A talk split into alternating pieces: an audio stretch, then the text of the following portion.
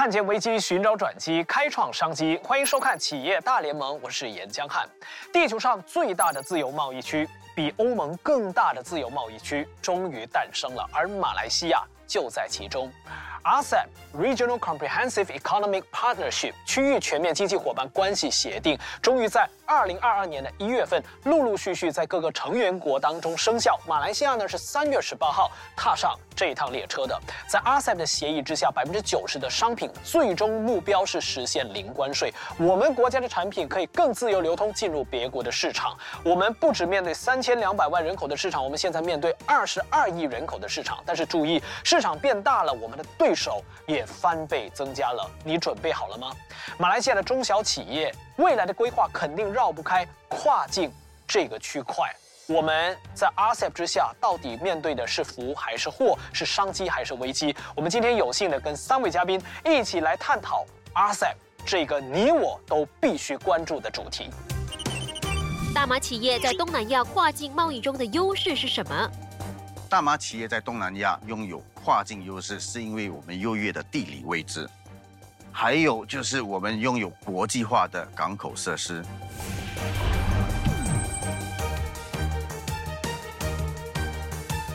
从人才到语言到文化，再到对国际市场的认知，大马优势无限。但要如何内化这些优势，让企业杀出重围，这才是老板们应该要修的课。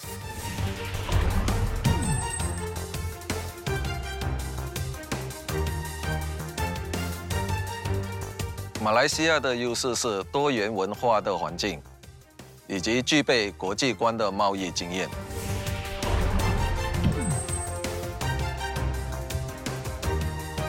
RCEP 给人的印象呢，其实就一个字：大。史上最大，市场最大，经济总量、贸易总额最大。但是对本地的一般中小企业老板来说，领袖之间你们达成什么协议与我无关，我照样做我的生意。所以，我们今天一开始就要聊，到底 RCEP 对马来西亚、对很多老板有什么影响？Mr. In，你来说一下。无可否认呢，这个 RCEP 呢是现在呢最大的课题，因为我们都看得到，哦，打开了，没有了关税，那么接下来呢，很多国家都会来到马来西亚做生意，那么会对我们现在在操作的生意有什么影响呢？比较偏向不知所措，而不是不管我事。不过，实际上的影响到底会在哪里？能不能具体举一个影响？当然有说，如果你是做这个 micro 嗯这生意呢，可能就影响不大，就是卖炸香蕉，可能你影响不大。那么影响很大的呢，就反而是我们一直以来受保护的一些行业，有关税的行业，这个 raw materials 哦，如果是进口的，会有一定的那个很大的一个改变。所以是关税方面的对那个。关税方面，黄博士你怎么看？商家朋友觉得这个事不关己，它不是没有道理的，因为我们也不是第一次有这种自由贸易协定嘛，我们最起码有了几十年了。你从早期的可能呃这个 AFTA 开始，九零年代啊，到今天多少个自由贸易关税？去年公布的这个国家贸易大蓝图里头就有这么一个很惊人数据：一百三十多万个马来西亚注册公司，其实只有三万三千家。出口商那个比例都还不到三八线，就说九十七八线的人其实根本不干贸易这件事情。这个 RCEP 它其实有两个很重要的章节，其中一个章节是中小型企业，另外一个章节就是跨境贸易。那跨境贸易是一个不管你是大小，无论规模，你都能够呃进行的一种商业活动。所以这个一下子它就变成说，哎，对这个小企业不像过去的自由贸易协定一样，不要忘记说以前的自由贸易协定是什么？我要出口到这个国家 A、国家 B，你必须对那个国家的事情要有多么多的了解，嗯，包括说法律的体系，关于这个会计。但现在这个，当你做跨境贸易，故事就是另外一回事情。所以我觉得这个第一点，第二点重要的是什么？我们以前签了那么多自由贸易这个协定，同样的产品出口到不同的国家，游戏规则都不同，但是 RCEP 却能够把这种不同的游戏规则统一化，一条规则玩完所有的国家。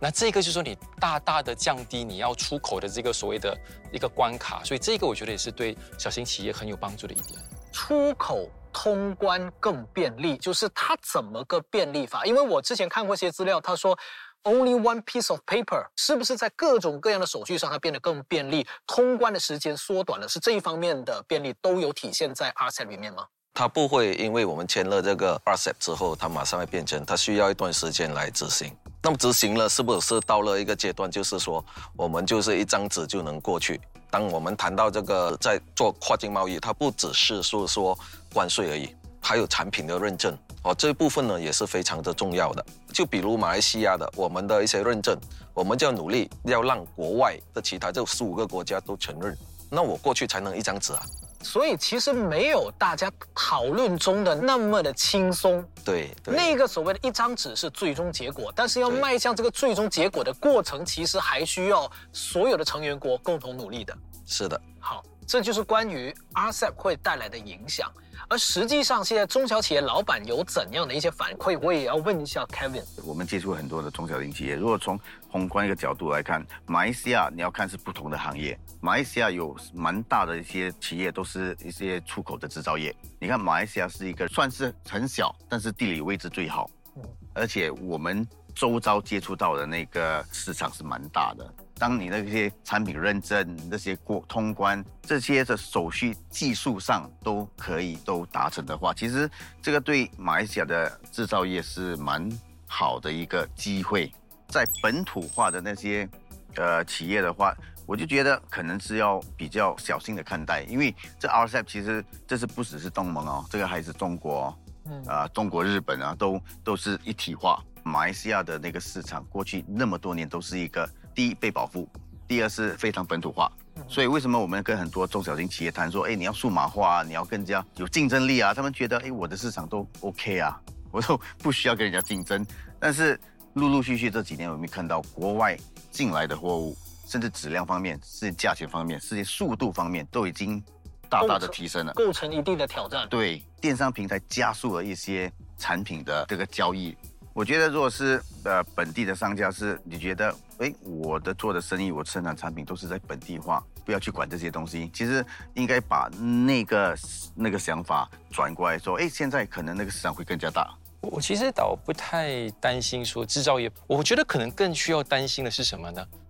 制造业以外的呢，我们的服务业，比如说雇佣更多的马来西亚国民的，一般上可能在区域化或者国际化走的路没有太前头的这些服务业怎么办？我觉得这些可能才是要更更好的去理解 RCE，因为 RCE 里头就有一个服务贸易，而服务贸易其实现是现在当下全球跨国贸易里头占最大比例的这个类别。今年刚刚好是东盟自由贸易区二十周年，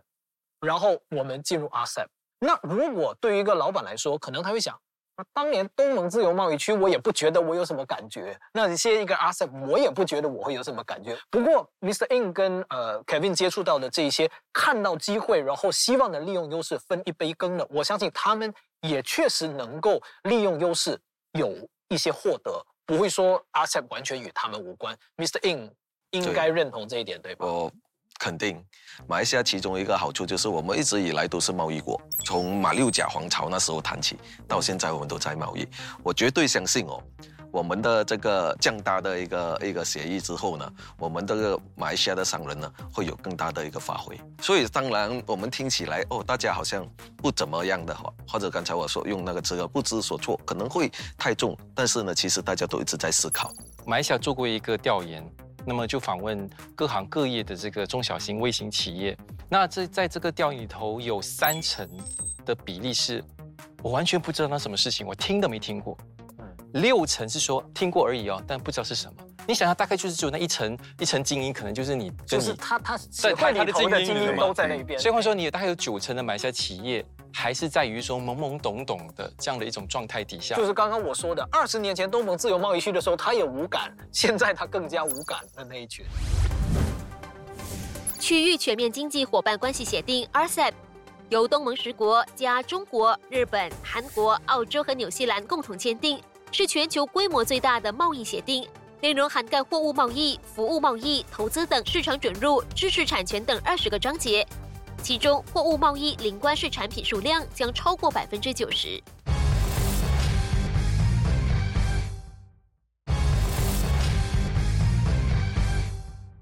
但其实马来西亚在这个 RCEP 的这个框架底下，我们某个程度还是有自己的优势的，包括可能我们的语言优势。其实呃，真的是哦，因为我们马来西亚一直以来都以多元语言方面，我们都是是我们的一直优势。我们地理位置也非常好，港口这方面也非常好，所以导致呢，我们呢现在呢有了这样的一个机遇哦，会有更好的一些发展。我们非常期待，就是国外的哦来马来西亚成为这个 regional distribution center，就是区域性的分销中分销中心分销性，因为我有港口嘛，如果我们这边再运过去的话呢，就更加的容易了。比如说我们这个 PKF jet。哦，这也是一个非常好的一个一个办法，因为只要你不进来马来西亚都是没有关税的，就从那边再分区到其他的的区域。但是呃，除此以外，我们也希望更多的厂家进来，哦，那我提供了不同的那个工作机会，带领一些我们本地的一些 supporting 的一些 industry。举个例子啊，就是前几个月我就到了槟城去呃参加了一个那些半导体的那个 exhibition。其实你可以看到说，马来西亚在过去的三五十年都是以制造业为一个基础，尤其是在这些所谓的电子或者半导体制造业，我们已经培养了一个很大的一个生态系统。单单在在槟城应该有至少这三千家，呃中小型企业都是在支持半导体的对。这个这个主业，所以这个是也是为什么？你看最近你看这几年看到很多的国外的那些半导体公司都选择在这投资，不只是地理关系，第二我们的那个生态环境非常健全，嗯，你所谓的生态环境就是各种辅助性的行业，辅助性的。辅助性的需要的服务，他们都有。包括那些机器啊、维修啊、service 啊，这这些整个产业链都蛮健全成熟的，所以，如果你用那个跟这个周遭就是 RCEP 的国家比啊，在东南亚部分，我觉得可能越南会比我们强。除了越南之外，其实马来西亚是占非常好的一个地理环境。过去二三十年，可能很多的全世界制造商都往中国去，但是这五年你会看到那个趋势开始转变，甚至有一些离开马来西亚，过去十十几二十年离开马来西亚到中国的那些品牌、那些制造商，现在都开始都回头。对，那在这个环境底下，我们最大的优势，Mr. N，，你觉得是什么？我们说哈拉这样的一个认证，全世界的回教徒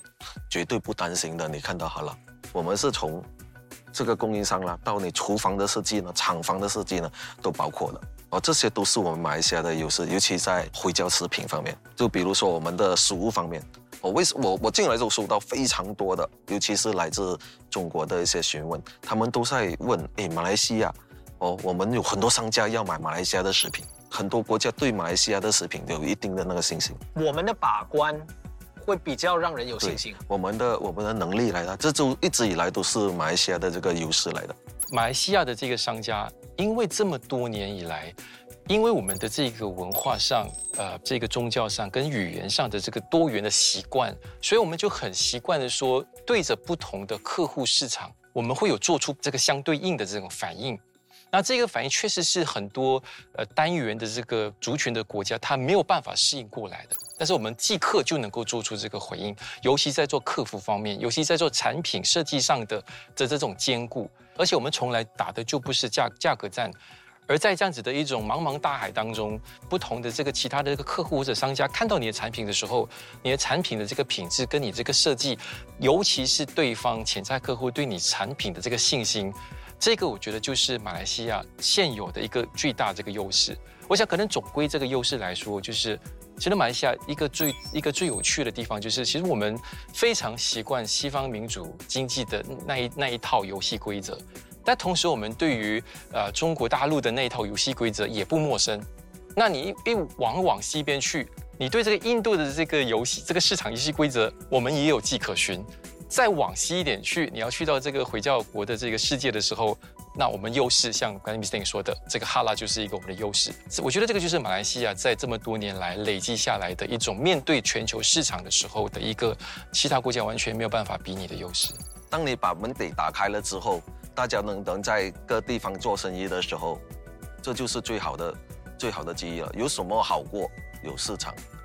在生意上？所以说呢，当你打开的时候呢，就是大家要怎样准备。然后下一个步骤呢，我们就要求政府的政策来支持，让我们可以顺利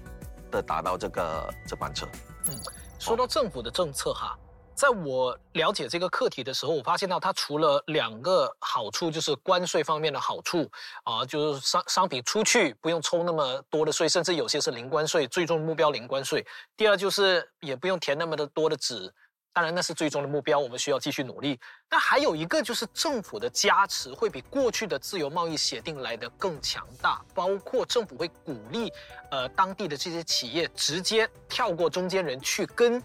呃，成员国的这一些企业直接做一个对接做生意，有这样的一个优势吗？这是肯定都都有的哦。其实呃，反而对我们来说呢，关税不是太重要，反而是呢，我们需要政府在政策方面如何如何支持呢？比比如说我们的 Siri，我们要找每个国家都认认同我啊，那我过去我不需要再再找再来再登记一次，或者是一些食品的一些要求。我们已经有认证啊，我们都在做啊，马来西亚都吃不死人啊，对吗？都很好的产品啊。但是我们去那边，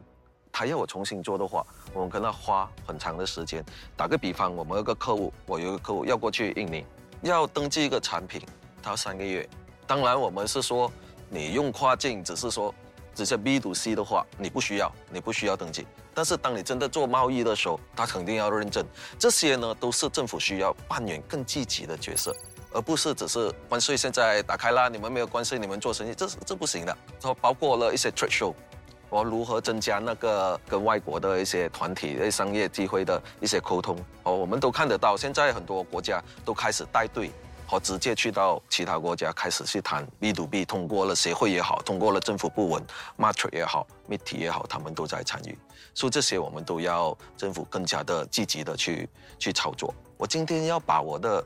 这这个冷冻酿豆腐啊，卖到去日本，我不要去到日本，我再花很长的时间要进去这个化化验室那边呢，再验过。我们是希望我们直接通过这样的一个平台呢，这个 s m 呢，我们直接可以运过去，因为你认同了我的规格。所以那个认证那个规格上面的认证标准的划一，是需要所有成员国、所有政府单位大家共同努力的，不是说不是一边努力，另外一边不回应的话，其实也没用。我觉得有了这个这个 agreement，大家都要回应吧。打个比方，另外一个很大的市场就是 Australia，嗯，我们大部分食品过不到去啊，但是它食品全部都能过来啊。嗯，黄博士，但是这个其实也恰好是 RCEP 的局限，因为 RCEP 它虽然说在在体积上、规模上够大，是全球最大，但它一个问题是它其实还有一点点。像是旧式的自由贸易协定，旧式的自由贸易协定就是我们说 at cross border，嗯，就是说它就是谈到关税那一刻就停止了，然后关税以后的 behind the border standard 标准啊，这一切它其实不在传统的自由贸易协定内。那 RCEP 它其实就介于这两者之间，给关税主要的这个关注之余，当然开始也谈到一些标准，而真正给予这个所有的背后标准。像 Mr. 提到的最重要的这些不同产品之间的标准，能否把这个标准一致化到好像什么呢？你在冰城卖东西跟在雪兰卖东西是一模一样的，因为标准一致化。对，这一个其实是反而在另外一个我们还没有核准，但我们其实参与国的那一个自由贸易协定，就是 CPTPP。Comprehensive and Progressive Trans-Pacific Partnership，那一个才是真正的对于不管是劳工的这个标准、环境的标准、产品品质的标准，给予一致化的这样的一个协定。所以这个其实也是一个非常重要的协议的。那讲到跨境这个部分呢，跨境电商很多中小企业在 MCO 期间其实都有在做电子商务的这个部分。我们接下来就看一段视频，回来我们继续聊电子商务把东西卖出国里头的一些细节。货架系统漂洋过海，TTF 跨出边境走自己的路。马来西亚货架系统公司 TTF 早在一九九六年前就开始经营自己的跨境版图。如今 TTF 已将重心放在跨境业务，在那些跨境业务门槛依然很高的年代，TTF 从生产、出口到客户对接，经历无数的挑战与摸索。回看这些年的经历，TTF 认为跨境业务要做得成功，物流方面的功夫不能马虎。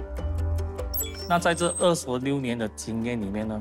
我们最大的挑战就是，当我们的货物去到对方的国家的时候呢，最重要就是承接货的承接商，他们要呃 make sure 他的呃承包那个运输的那个代理哦，能够很快的把他的呃 container 哦运回去，要不然他会放在港口哦，如果 delay 的话哦，他会呃有所谓的本拉蒂啦，hot 的本拉蒂啦，啊，我们这方面也要把我们的呃所谓的 LC，还有那些 document 哦，bank document container 还没有到港口的时候，就要寄到顾客的手上，哦，以确保他能够很顺利的把那个 container 给拉出来。TTF 虽然注重生产，但产品漂洋过海出口到国外，在估价、发货、运输、报关、扣税等环节都不能马虎，也考验企业的内部管理与人才运用。那身为一家跨境贸易公司，你觉得呃 TTF 最重要的核心其实是什么呢？呃，其实做跨境主要哦，除了产品的品质要好哦，主要还是要有一般很好的班底哦，做出口的呃班底。也就是你的人才了哦。那我们都知道，呃，你要出口一个货物啊，除了你生产，还有营销，还有主要就是你的 documentation 啊，这是很重要的哦。尤其是你要去银行啊，还是我们讲我们阿仙我们要用到的就是 Form D 啊，去政府部门啊 meet submit 啊，啊 make sure 对方啊可以拿到免税啊，哦，所以这种种种种都要有一群啊很好的出口的班底。啊，为我们啊做好这一块。TTF 开始经营跨境业务，早于电商平台崛起之前。这些年下来，也清楚知道自建业务网站更能快速拓展业务。在其他新进企业依然在数字化的趋势中摸索时，他们已经抢先一步找到成功的运营方式。自建网站的确是不容易哦，我们要找到对的那个呃网站公司哈。要确保除了呈现我们公司的背景之外，那现在我们讲的是很 only channel 哦，叫 link to Facebook、Instagram、TikTok，把所有东西开通到完哦，它才是一个好的网站。所以，当我们比如说我们去印尼，所以变成我们就要找印尼的那种呃语言能力比较强的哦，来为我们呃呃写这个网站的内容啊，所以是蛮重要的。那如果你去日本建造一个网站，那你如果能够放日语，那是最最好的喽。由十五国签订的区域全面经济伙伴关系协定 （RCEP） 在今年落实，TTF 多年来经营跨境电商打下的厚实基础，让它不仅不怕竞争，更是摩拳擦掌，扩建厂房，准备拥抱这个二十二亿人口的庞大市场。那达到大马加入 RCEP 之后呢？你觉得 TTF 是面对更大的竞争，还是说有更大的市场？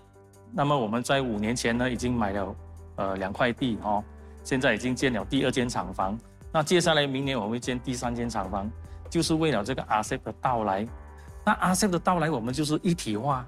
那经济一体化的话，这个提倡的这个经济效应是蛮大的，所以我们也是要确保我们的产品的优势。所以尤其是商标注册方面啊，我们现在已经在呃马来西亚、新加坡、印尼注册了我们的商标。那我们在接下来会延伸到其他的成员国，整个网络布局哦要做到很好，哦，所以我蛮期待的这个 ASEP 的到来。跨太平洋伙伴全面进展协定 （CPTPP） 前身为跨太平洋伙伴协定 （TPP），现有的十一个会员国，包括马来西亚、新加坡、日本、澳洲、加拿大等十一国，在二零一八年十二月三十号宣布生效。会员国之间会降低关税、自由贸易障碍等。目前，英国、中国台湾等国家和地区也提出加入 CPTPP 申请。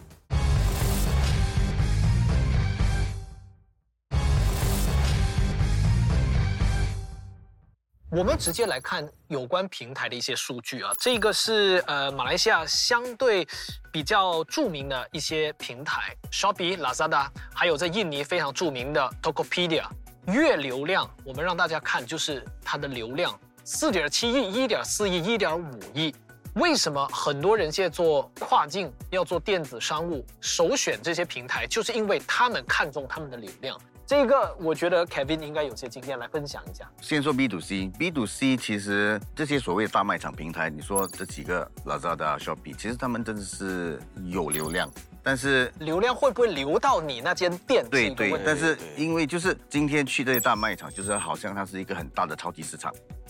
你要卖你的产品，其实你的产品就摆在一个柜台，那个柜台旁边还有十个柜台都是卖同样的产品，不同品牌。所以你要在大卖场可以找到流量的话，就是你本身的品牌要够好，你要先建立你的品牌。第一个例子是我们做一些个女性的内在美的，这家叫 c i l y OK，刚开始做，主要打的是马来西亚市场。它这个品牌就算在马来西亚，你还是有游客到马来西亚，哎，看我看过你的品牌，我买过你的你的产品啊。我回国之后，哎，我想找啊，之后就看到，哎，他陆陆续续，他客户不一定是从马来西亚哦，还有新加坡啊、印尼啊，甚至泰国啊，就上他的网站去买。如果你是传统的企业，说，哎，这样我可以做跨做跨境，我怎么做？我想过招伙伴开店去卖，对不对？但是他可能做简单动作，就是第一，他的那个交易平台那个 payment gateway。增加了一个 multi currency，不只是用马币付款，你可以用其他国家的印尼盾、新币都可以，就是 multi currency，就是 centralized。我帮你这个开了之后，哎，你的你那边就可以做得到了，他就不用烦这一个问题了。第二是他的那个 logistic 运输，同一个平台我可以接上不同的运输平台。像美国的话，你可以用 DHL 啊，你可以用 UPS 啊，都行啊。第二个例子是一个蛮出名的马来西亚品牌，是叫 Royal Selangor。也是做蛮多的跨境，它的跨境就是同样的做法，因为它的顾客是从全世界，加拿大、香港、澳洲哪里都有，所以就是由网站用电商的方式开开始去做跨境，然后有了跨境之后，你才开始收集到你的顾客的资料，你就知道，哎，这国家市场可能对我这些产品有兴趣，甚至说你现在想要说，哎，我要试一下那个市场，我要。进去的市场怎么开始去建立一下我的品牌，做打广告？你想想，数码平台的数码营销广告，其实你现在你要打在全世界哪一个角落都行。我我觉得 Kevin 其实举的这两个例子，它恰恰好就反映了。小型企业、微型企业，你要用平台来做这个跨境贸易的困难度在哪里？因为西西里跟 n o r t h 它本来就已经有那个品牌的那个知名度在那里。像如果要不然的话，像像你刚才提到的。那我一进到去，我虽然说什么无毒纯自然，但是我一进到去，我看那个 review 评论那边非常糟糕，我就没有那个粘性了，你知道吗？竞争者，竞争者，他就没有这个粘性。竞争者，竞争。但是如果我是 Cecilia Roslan，我根本就不用看这个评论，因为我对他这个品牌的认知就已经存在，那就是品质的保证。所以，我他他的第一个困难度就在于说，你还是要先对自己的产品有建立起这个样子的一种所谓的生育也好，你的这个 brain name 也好，这个是我觉得第一个困难度。那第二个困难度就是，你要是没有呢，你怎么办呢？那我我之前跟呃一家。刚在二零一九年的时候进来马来西亚的这个手机品牌啊，当时是它是全新的手机品牌，但它的方式不是建立架设自己的网站，却是在平台上第一次就这样子推销自己的这个手机，因为通过这个平台，然后打响了自己的手机品牌，然后拿下当年全国的销售量第二，才开始有建立自己的这个旗舰店，然后有自己架设自己的网站，所以你也可以，如果你对你自己的产品有这个信心的话。你也可以通过这样子的一个平台，然后来打亮、擦亮自己的这个品牌。所以，我们一般上呢，在跨境哦，我们都有几个步骤的。首先，你就是一定是用社交媒体的，然后你要注意那个国家的社交媒体哪一个比较活跃，就从社交媒体那边开始做。那时候呢，你学你也学习到如何在跟客户互动。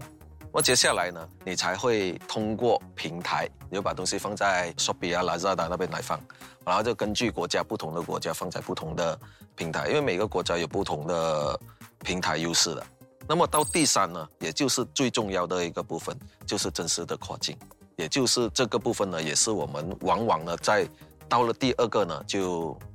停下来了。为什么呢？因为有很多的需求不一样了。以前你卖 B to C 的话，你买基本上没税，也不有太多的阻挠。但是你当你进入大量的时候，其他国家关税局就会开始看到了这个产品能不能，我这个商家，诶，他钱去了哪？有没有交税？因为你在我的国家工作，那做生意，我肯定要扣你的税。这个商家卖了东西有没有这个售后服务来保护我的国民和消费者？当这些一来到的时候，然后我们的商家没有去准备的话，那我们就问题来了。凯宾，我想问一下，在你服务的这些中小企业当中，能不能举一些实际的技术，就是帮到这些跨境电商的技术，让就是中小企业的老板有个概念？其实一个最大的趋势，现在我们看到就是云端的那个迁移。我举个例子，过去几年我们接触到的一些比较多的那些进来马来西亚的企业。的速度非常非常快。我举个例子，在那个物流业，物流业有一家蛮大的一个外国品品牌进驻马来西亚不到十年，它现在的分布点比马来西亚所有的那些物流公司还多。当他们进来马来西亚之后，他们不是以物流呃想法来进来，他们是以科技想法进来搞这一个。所以，当公司一一一跨进来马来西亚的时候，它的所有的运作程序都是在云端。扩充的时候，他不需要烦恼这些，就是 IT，他什么东西都在云端。甚至他开分行开得快，他一他最快的时候，可能一个月会开整十到二十家分行。以那个速度来进展，变成你开分行的，你根本不需要顾虑到你这些所谓的网络啊、infra 或你的或者你的那些程序做程序，全都是 centralized，全都是在在云端。有些中小企业的老板可能还是第一次听到云端迁移这样的概念，和他在短时间开十五个站点、十五家店有什么关系？呃，传统的企业有一个总公司，你的公司的你所有的 system 啊、你的 process 啊，都是在公司的 server。所以你的 server 都是在在公司里头。当你开了第二个点、第三个点，你要呃进入你的那个公司的程序或者你的数据，你都要进来公司。所以很多马来西亚的公司，尤其是他们开分行的时候，会布它的网络点，而且网络点都第一不便宜，第二很慢。当一个企业开始跨国的时候，同样的东西，它要在那边也设立它的点，它也要开始设立这些所谓的 IT 的 infrastructure。但是云端的那个。呃，做法就是你把你的 server 里头的东西，包括账啊，包括你的 inventory 啊，包括你的交易记录啊，包括你的 hosting、你的 data、你的 processing 都搬到云上。那个云可以在美国，可以在新加坡，可以在日本搬到云端。其实你那个所谓的网上安全做得好的话，其实你就不需要担心你的那个呃，你整个系统是在什么地方，其实就很轻松。所有的那些所谓的大企业，其实他们都是中心化、云端化。也就是说，今天我公司要操作的运的运作的所有的城市，其实都在云端。明天我在另一个地方开一个分行，我请了五十个人，他什么都不用做，只要他可以接上网，他就能接触所有的操作。我呼应回刚刚 Kevin 讲的一句话，就是不管你是想要守住你原有的地盘，还是你想要攻往国外，其实在现在这个 RCEP 来临的年代呢。你都必须有一定的国际观，而其实，在 RCEP 启动之前，马来西亚其实已经有企业家在往跨境电商这条路迈开了他们的脚步。我们来看一个视频：出海全球，大马跨境电商如何打开市场？在全球经济一体化以及疫情带动数码化下，全球跨境电子商务高速发展。数据显示，全球跨境电商市场规模将在二零二六年达到二点二五兆美元。比二零一九年的五千七百八十五亿美元整整翻了近三倍，在如此巨大的市场大饼面前，大马中小企业跨出去了吗？Mr. Mahathir, can you briefly talk about the current status of cross-border of SME in Malaysia? Uh, I think especially over the past two years, because of the COVID pandemic, that forces businesses to go digital. So again, going digital meaning for businesses that e-commerce would be one of the first things uh, that they would refer to. Currently, uh, as of last year, the report by Deloitte Consulting, uh, Malaysia leads the region, APEC region, uh, with regards to the size of e-commerce. Right now, we have exceeded uh, and accounted for more than 60% of the size of e-commerce in China itself. However, 70 5% or 76% of the businesses are currently uh, at the point of basic digitalization. So that uh, leaves us the opportunity to work more with them and to bring them to the next level. 会计大行德勤报告显示，大马电商增速在 RCEP 成员国中排名第一，但跨境消费仅占总体电商市场规模的百分之四十二，远低于其他 RCEP 成员国。凸显出大马企业想要做大跨境电商业务，面临着巨大挑战，也意味潜力无穷。Uh, well, number one, I think uh, identifying the right products that they can sell uh, online, where that can be shipped uh, into other countries. So that brings with it another set of challenges. Again, the regulations within the countries and also the kinds of uh, agreements that we might have or might not have. So, identifying these regulations, requirements, taxation, for example, and also digital tools When we talk about this, that means that having a payment exchange that will work in other currencies and in other countries as well. So this would be one of the key and major uh, challenges looking at uh, MSMEs going into other markets and new markets for them. 与此同时，德勤报告指出，大马电子商务市场规模在亚太区排名第一，达到六十三亿美元。同时，跨境电子商务销售数码化渗透率更达到百分之六十五点七。 是什么原因让大马跨境电商领域表现比其他市场更占据优势呢？As a government, we allow and we encourage uh, this sort of uh, arrangements that is uh, basically traditionally uh, has been very much on manufacturing, E&E. So there's that platform of trading that we have internations between Malaysia and other countries like Singapore, Japan, and, and China. I think this is where uh, the MSMEs uh, can also make use of that relationship uh, that the country has. Second to that is very much on the agreements and trade agreements that Malaysia actively pursue with other nations that we have. So as we move towards trading with other nations and especially on e-commerce, businesses can also leverage on the national, uh, I think, initiatives and programs towards having those trade agreements. 为了帮助大马电商抢占庞大市场，把握数码经济大趋势带来的战略机遇，政府正透过数字经济机构 MDEC 给予中小企业各种优惠政策和奖业配套。MDEC uh, has existing programs uh, on e-commerce onboarding. Uh, there's one way to look at it as a basic thing. Uh, would be the Saya Digital uh, program and campaign that we have. That helps people to look at literacy, basic literacy on using technology and digital tools. Second is to onboard your businesses from offline onto online. As far as the process of onboarding and also uh, helping and facilitating businesses to go online, they can come to MDEC through programs that we already have. 云端迁移一般是指企业将存放在公司伺服器或旧版基础建设的数据、应用程序或资讯科技流程转移至云端的过程， 也适用于企业将储存的东西从一个云端转移至另一个云端上。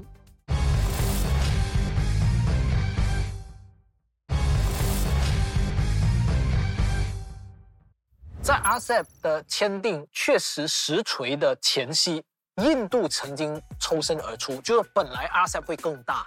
还包含印度在内。但印度抽身而出的原因，有的学者解读就是印度很担心，特别是中国非常廉价的这一些价廉物美的商品，会把它当地的中小企业打垮。印度的这个动作，以及学者们这样的解读，是不是其实就是给本地商家的一个警惕？马来西亚不管如何，我们已经签了，那个市场是开了。那你需不需要担心说有一天你预想不到的国外竞争对手来到你的身边？呃，Mr. In 你怎么看？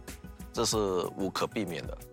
那么呢，呃，一直以来我们都会面对不同商家都会面对不同的这个竞争对手，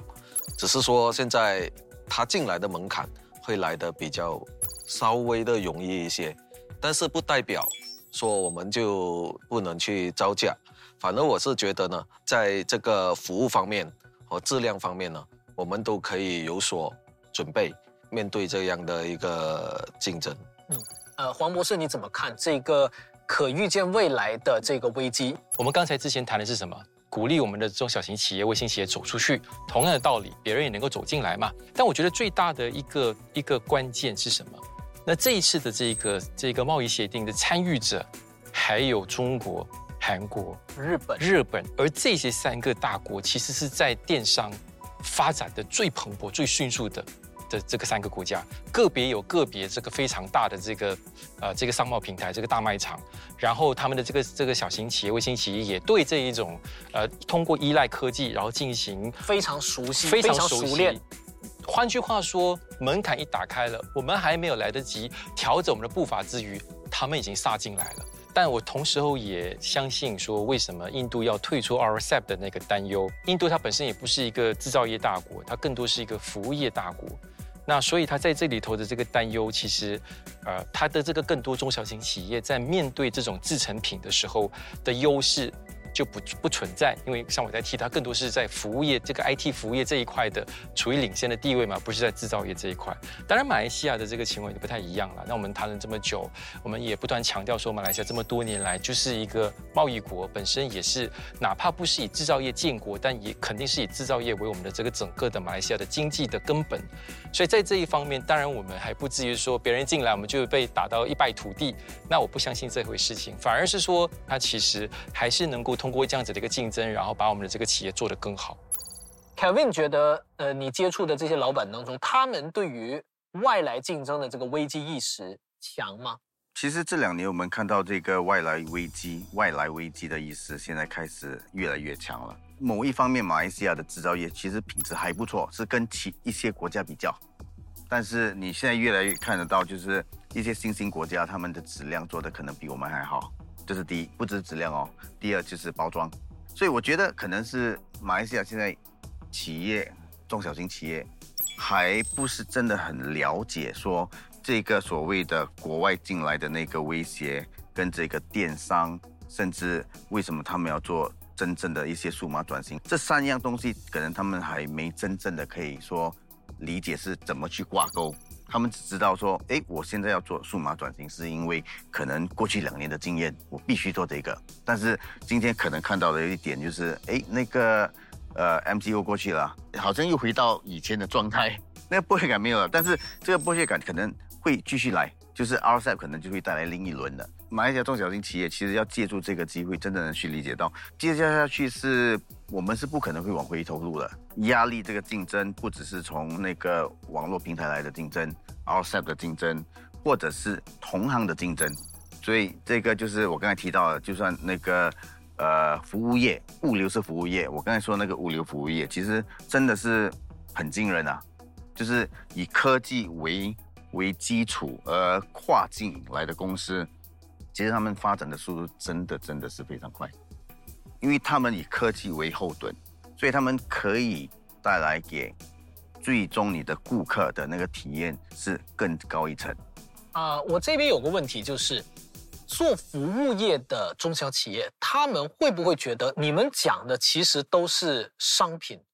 呃，我不太需要担心，因为我做的是服务。凯文，你摇头其实不是的，用回同样的例子吧。你说物流，你说 courier 这些是不是服务？是服务，对不对？对。你看到这两年，其实消费者的习惯改变，我们要求提高。可能说，举个例子，以前我寄一包包裹，或者我要收一包包裹，我用哪一个快递或者快邮，其实我的要求不高，五天之内我收得到 OK 了。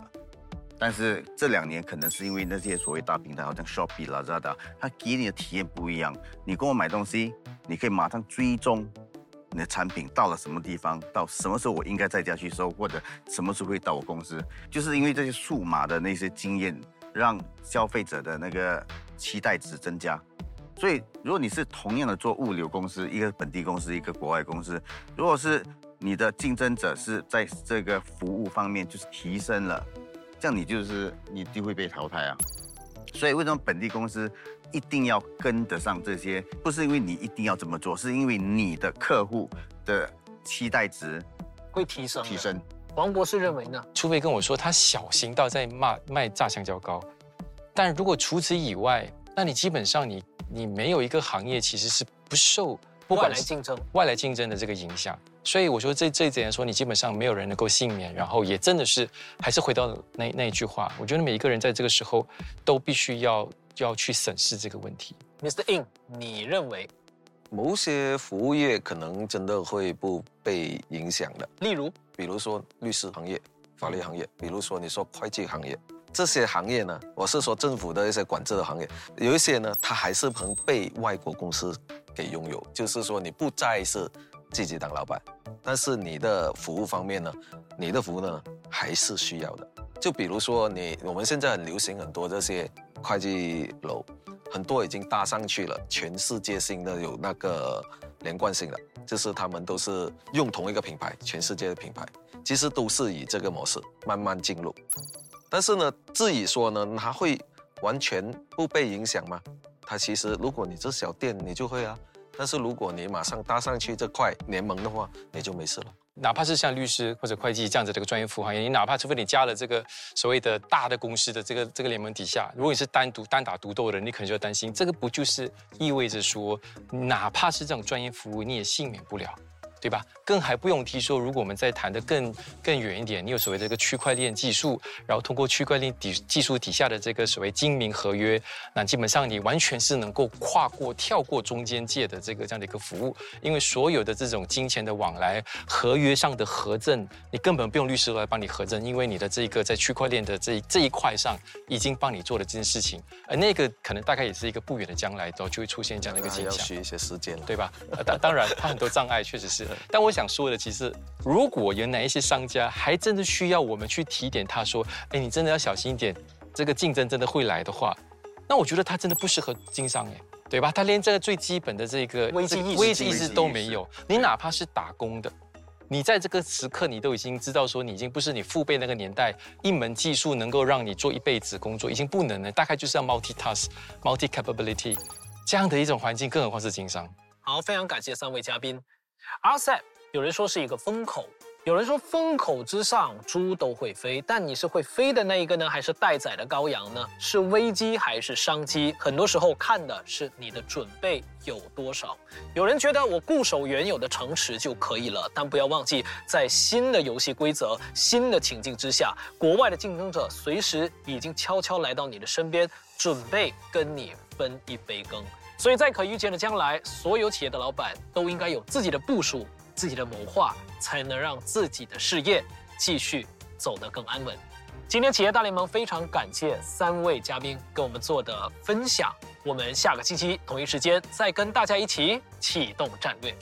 五 G 只是比四 G 速度更快的通讯网络服务而已，就这样简单吗？因为你没有用五 G，所以你有很多分行，你的这些数据没有打通，没有连在一起。五 G 呢，关键就是说这些东西全部放到云端，那它可以同步。自动化的企业，他们就可以完完全全的把这他们的机器给放上网，连上给他们客户那边去，工厂本身会立刻做到及时的调控。五 G 可以做光纤做得到的东西，但是你不需要去铺你的那个光纤网络，就马上可以成型。